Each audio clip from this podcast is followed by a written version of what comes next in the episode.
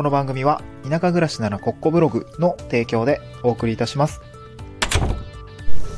はい、おはようございます。東京から淡島に家族で移住をして、ブロガーをしたり、古民家を直したりしている小場旦那です。この番組は地方移住や島暮らしの経験談と田舎でできる仕事や稼ぎ方について試した結果をシェアする田舎移住ドキュメンタリーラジオです。えーおはようございます。今日はですね、えっ、と、会社を辞めてまで地方に移住した2つの理由ということで、えっ、と、まあ、退職とか、えーまあ、移住ですかね。まあ、今回は地方、えっ、と、地方移住のお話ということで、まあ、ただね、あの、地方移住の話は、まあ、いろいろ結構してきたんですけど、まあ、退職を伴う地方移住っていうところ、うんと、これはですね、まあ、やる人もいるんですけど、まあ、一応今、テレワーク移住とかも、まあ、なんか転職、ん？転勤、転職なき移住でしたっけ？なんかそういうキーワードにちょっと増え、あの、増えてきていて、まあなんか、あふなんでホ、ホットではないんですけどね、まあなんか逆行してるというか逆張りみたいな感じになってるのかなと思っていて、まあまだね、会社によってはまあ会社辞めないと、えー地方に移住できないなっていうところもあるかなとは思うんですけど、やっぱまあ移住っていうことを考えたときに会社、仕事をどうするんだっていうことにはまあ当然なりますので、まあ、そのお話、会社を辞めるっていうことについて、まあこの移住絡みではちょっとお話をしたいなと思うんですよね。うん。まあなんで私が会社を辞めたのかっていうところも、まあ理由として2つ、まあ理由として2つ、方向性として2つなのかな。うん。でね、今日それをお話をしたいなと思うんですね。先に、2つ言っておくとですね、1つ目は家族の、家族との今後の暮らし方を見つめ直すタイミングだったからですね。まあこれは一つのきっかけでもありますし、理由でもあります。そして、もう一つの理由が新しいことに挑戦したかったというものですね。うん。まあこれはなんかまあ、うん、語れば語り尽くせないところはあるんですけど、まあ割と会社を辞めて何かをするってなった時と皆さんまあ同じ、うん、共通点があるのかなというふうに感じたんですけど、まあそこになぜ移住が絡んできたのかというところですね、ご紹ご紹介したいというか、まあ話してみたいかなと思いますね。うん。はい。じゃあ、会社を辞めてまで地方に移住した2つの理由ですね、えーご紹介したいなと思うんですけど、まあ1つ目のね、家族との今後の暮らし方を見つめ直すタイミングだと思ったからということですね。えーっと、まあ、我が家はですね、えーっと、私が91年生まれで、妻が90年生まれの、まあ、今、現時点2022年の2月ですけれども、まあ、30、私が30、妻が31で、とちょっと年上なんですけどね。で、えーっと、移住を志したというか考え出したのは2019年のまあ12月ぐらいかな、まあ、11月ぐらいからなんかこう、ライフスタイルを変えないとかもね、みたいな、そういう話もしていたんです。で、それが、まあ、現、実際のどういう手段でっていうところは、えー、いろいろ考えた結果、2020年の3月ぐらいから、じゃあ移住をしましょう。地方に移住しちゃいましょう。みたいな感じで、まあ、本格的に、えー、まあ、決断をして、そこから調べ出したっていう感じだったんですね。うん。でそれまで2019年の、うん、間、どういう感じでこう、気持ちが移ろいでいったのかっていうとですね、まあ、まず大きなきっかけとしては子供が生まれたことですね。はい、長女が生まれたことですね。これは2019年の9月ですね。この、え娘が生まれました。やっぱ子供が、えっ、と、いる、できるってなると、まあ、やっぱりなんていうんですかね、すごく、うーん、なんだろう。まあ、いろいろ考えるところもありますね。やっぱり子供の成長とか、まあいろいろね、その子供がいる生活っていうのに慣れていくとですね、まああの、まあ子供いるとやっぱ大変なんですよね。大変、そう。本当に大変だと思います。子供を育ててきて、いるお父さんお母さん、マジすごいなと本当に思いましたね。うん。今はまさに、あの、まあ息子も生まれて今二人なんです3歳と、あ3歳とか、まあ2歳半と、え今4ヶ月ぐらいの子が2人いるんですけど、まあ大変ですね。そう、まあ、まあ大変さはね、まあ語れば別に語り尽くせないんですけど、まあそういう感じで子供がいる生活に切り替わった時に、まあ子育てをする環境だったりとか、あとね、夫婦の業務量っていうのを考えた時にですね、ちょっと柔軟さが必要だなと思ったんですよね。うん。えーっと、私も結構その IT 業界の、まあ、システムインテグレーター業界ですね。で、割と結構上流工程なんですけども、えー、コンセル寄りですね。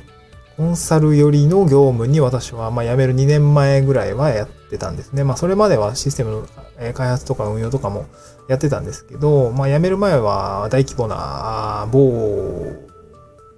まあ、音声だか別に言っても、某、某鉄道会社さんとかの、えー、人事系のシステム開発をしていたんですけれども、えー、このコンサルトやってました。はい。まあ、大手のコンサルティングファームさんと一緒に組んで仕事をしてたんですけど、やっぱり業務量が半端ないんですよね。半端ない。システム開発するのに2年半もかけるぐらいの規模の どんだけかけんねんってね、あのー、いう、ね、僕もね、かなり大規模な、会社の中でも、えー、指折りに入るような大規模なあ部分の、うん、開発だったので、結構やっぱり業務量はきつかったですね。うん、で、妻も妻で、えー、ずっとね、ICU なんですね。看護師さんということで。本当にね、生と死が、あ一番近い現場っていうんですかね。ICU なんで集中治療室に運ばれてくる患者さんって、ね、生死をさまよっているような人たちなんですよね。やっぱ大変です。激務なところもありますね。うん。まあ、妻的に言わせてみると、まあ、ままあ、一般病棟より楽かなとは言ってるんですけど、いや、どんな感情なのみたいな。もうね、多分7年、7年、当時7年ぐらいかな、やってたと思うんで、ずっと ICU だったんですけど、まあ視線、まさに死ぬ線ですね。視線を、あの、感じたりとか、えー、くぐり抜、くぐり、まあ自分がね、くぐってるわけじゃないんですけど、くぐり抜けている感じがあってね、やっぱすごい達観してたりするんですよね。まあそういうのがあって、え、ライフスタイルを変えるっていうところもあの、ありましたね。うん。まあ私は妻からすごく多くのことを学んだし、死生観とかっていうのもちょっと最後お話ししたいんですけど、いろいろ感じるところがありました。まあ、その結果ですね、まあ、業務量的に厳しいし、まあ、子育てをしていくっていうのは、なかなかね、両立するものでは、両立できるものでは容易ではないなというところがあって、やっぱこの業務、仕事というあり方、そして、え、生きるという暮らし方っていうところの柔軟さが必要だと思ったっていうことですね。まあ、これがですね、まあ、ゆくゆく考えていくと、まあ、もう少しね、固定費を下げて、えー、なんだろうな、生きるのにかかるお金をもうちょっと下げようかみたいな話になった結果、じゃあ移住、家賃がね、めちゃくちゃ高かったんですよね。まあ、その分稼ぎもあったんだけど、働いてるからさ、ずっとね、働きたくない。そう、結論として働きたくないになったんですけど、なかなかね、家賃ね、11万とか、車代も入れたら駐車場とかもね、かかってくるんで、やっぱ結構金がかかるというような感じだったんですね。まあそこでやっぱ柔軟さが必要だと思って、働かなくてもいいっていう選択肢が取れ、取れないもんかみたいな そんなね、話をしていたわけです。そんなことがきっかけでした。で、二つ目は、えー、新しいことに挑戦したかった。これは私の、まあ、どちらかというと私の思いですね。うん、まあ、個人で働く新しい働き方っていうものに挑戦をしてきたか、してみたかったですね。ま会社員として7年ぐらいやってましたけど、意外と、まあ、波があるんですよね。結構、2年おきぐらいに、会社辞めたいなとかね。独立してしてみたいなみたいな気持ちはあって、転職活動もいろいろやってみたりはしていたんですけど、結局、結局その、まあ結局ね、その2 年、2年というか2年おきにいろいろやってるんですけど、結局その本業がめちゃくちゃ忙しくなって、そこまで、あの、余裕がまたね、えー、時間、考える時間すら、あななくなってきてしまって、それがね、結局波があったんですけど、まあ、子供、あ、そう、あの、コロナもあって、コロナってテレワークになって、ちょっと時間もできたっていうのもあるかな。家族との時間っていうのも作りやすくなったので、えー、いろいろ考えることが増えましたね。うん、で、やっぱ先ほど申し上げた、あの、妻と話していくときに死生観っていうところですかね。まあ子供が生まれる前かな、あの、ちょうど父親も癌で亡くなったんですけど、やっぱそういう時に、なんていうんですかね、うん、まあちょっと孫の顔は見せられなくて結構ショック、あの、申し訳なかったなとは思うんですけど、まあ人はいずれ死ぬみたいなところはやっぱ一番身近にね、自分の父親が亡くなったというところがあって、感じていたし、まあそもそも以前から 妻ですね、ICU でのお話を聞いたりとかしていると、そう、人っていつか死ぬんだよとか、割と簡単に、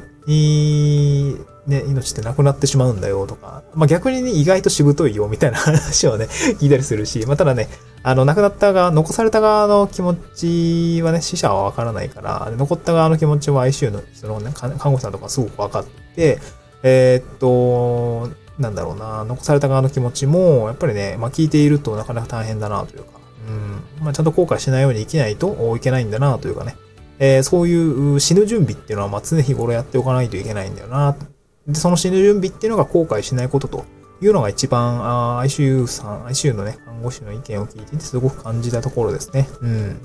そう、死ぬ準備してますかっていうところなんですね。うん、なんかそういうところがあって、えー、なんか行動しないリスクっていうのがマジでそこでなくなりましたね。なんか、やら、やらない理由がなくなったというか。うん、そうですね。そうかなうん、そうそうそう。ICU の看護師さんの意見ってめっちゃすごいなと思うんですまあ、妻の意見なんですけど、うん、やっぱそこはね、達観してたし、そう、いつ死んでもいいようにやらんとあかんねんで、みたいな、そんな話を聞いてね。えー、個人的には、まあ、身近な人からね、そういうふうにあの教えていただけると、やっぱね、日頃のことなんで 日頃のことなんでね、なんかそういうのを勉強、勉強になるというか、本当にね、えー、意識しないといけないかなと思ってますね。で、最後に、あの、まあ、そ新しいことに挑戦したかったの中の、もう一つ、その、前職の会社でのキャリアがちょっとまあ見えてしまったっていう感じですね。まあ、5年後、10年後のキャリア、そして15年後の20年後のキャリアっていうのが、やっぱりその上司を見ていると、あそこになりたいかっていうと、まあ全然なりたくないなというか、うん、まあ、結局何十年同じことやってんねんって感じになるんで、今と同じことやってるじゃんみたいな感じになっちゃうんで、やっぱそこは先がないかなと思って、働き方を変えようかなと思った次第ですね。うん。まあ、そんな理由があって、まあ、新しいことに挑戦したかったというのと、まあ、暮らし方、ライフスタイルをですね、まあ、理想を追求するように、えー、そっちのレールに乗り換えようみたいな感じですね。まあこれはね、うまくいくかどうかなんか本当にわかんないし、うまくいくように努めるほかないんですけれども、まあ会社を辞めてまで地方に移住した2つの理由ということで言うと、えー、そんな感じですね、えー、自分の理想のライフスタイルを追求するっていうこと、そして新しいことに挑戦するっていうことですね。うん。っていうところが、えー、まあこのね、会社を辞めるっていうところに至った次第でございますね。うん。まあこの時期って、会社を辞めるとか、なんかいろいろね、多分、思うところがある人も、この時期わかんない。まあ、4月、新年度からね、結構辞めるとか、えー、転職するっていう方多いと思うんで、まあなんか割と参考になったら嬉しいかなと思いますね。うん。はい。まあ今日合わせて聞きたいんですよ。これあんまり、あんまり聞いてほしくないんですけど、あのー、僕、まあ、まあ、価値があるかというと、そんなないかもしれないですけど、まあ、僕はね、あのー、聞く退職、会社を辞めるためにやったことっていう、その音声配信まとめっていうね、このまあ 当時、その、例えばですけど、えーと、なんだっけ、あの、上司に退職届を出す前日の気持ちいいとか あとなんだっけな、退職届を出した日の夜の気持ちとか